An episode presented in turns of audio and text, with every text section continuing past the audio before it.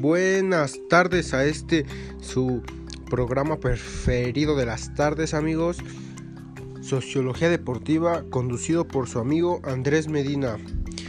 En este programa, en este episodio, les daré una breve introducción a lo que es la sociología deportiva amigos. Pues es bien, pues hablaremos de del concepto que es, miren, a continuación les comento. La sociología del deporte o la sociología deportiva es un área de la sociología que se centra en el deporte, también siendo el deporte el centro del estudio de la sociología del deporte.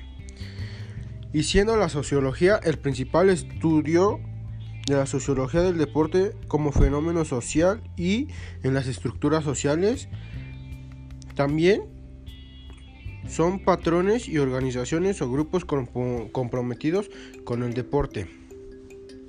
También a continuación les diré las áreas de investigación que incluye la sociología deportiva, como el deporte y desviación, el deporte y los medios, el deporte, el cuerpo y emociones, la violencia en el deporte, las políticas del deporte el deporte y globalización. También en varias universidades enseñan actualmente cursos en sociología del deporte y cada vez un mayor número de escuelas ofrecen graduados. Así que con el tiempo la sociología deportiva ha ido integrándose a lo que es la globalización. Como a continuación les daré unos conceptos o el, la forma de cómo se llevaba la sociología deportiva en algunos países en la, en la antigüedad. Miren. En Grecia, la sociología deportiva se llevaba de esta forma. Era un honor a los dioses, los atletas buscaban la gloria, solo practicaban los hombres y solo asistían los hombres. Pues esa era la sociología de ese entonces esas eran las características por cómo las personas se involucraban con el deporte. En Roma, ya que era un poco más conocido el deporte y se lo podía practicar cualquiera, se llevaba de la siguiente manera. El deporte era llevado a cabo como espectáculo. Los deportistas eran obligados. El público que solo quería divertirse, no existían premios, apuestas y actividades de ocio. Así se llevaba a cabo. El surgimiento de la sociología deportiva está enfatizada a la relación entre el deporte y la sociedad. Comprende la acción individual o grupal de cómo llevar el deporte hacia la sociedad. Los deportes surgen en la sociedad de diferentes maneras.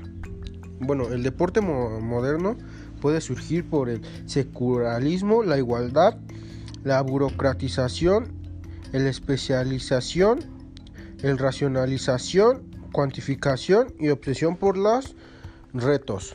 Eso es por cómo se lleva ahora la, la sociología deportiva. También el deporte y la, la socialización subcultura del deporte, violencia en el deporte, política en el deporte y la nacionalidad. Eso también tiene que ver mucho la nacionalidad porque eso depende de cómo se lleva el deporte en cada uno de los países. Los hábitos primarios de la, de la sociología deportiva son los siguientes. La política, el espectáculo, riquezas, intento de igualdad, socializar la economía, la cultura, la salud y las disciplinas del deporte. También se puede llevar de una forma o sobrellevar con el marketing. Así es amigos. Y puede haber tres tipos de sociología deportiva. Que sería la lúdica competitiva, el físico atlético o el administrativo y normativo. El lúdico competitivo es el que practica y compite.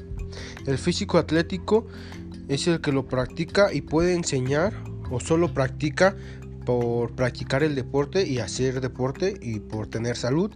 Y el administrativo normativo son las personas que lo llevan a cabo, como los encargados o los como entrenadores o también la gerencia, porque ellos son los que consiguen patrocinadores, los que te llevan a jugar, los que te dan el material o los que te aconsejan qué realizar para ser mejor.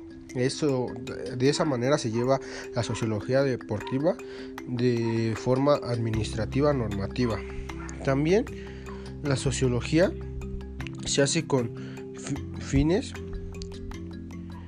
ya que se utilizan múltiples técnicas de investigación interdisciplinarias para analizar e interpretar desde diversas perspectivas teóricas las causas, significados e influencias culturales que motivan la aparición de diversas tendencias de comportamiento en el ser humano, especialmente cuando se encuentra en convivencia social y dentro de un hábitat o espacio temporal compartido.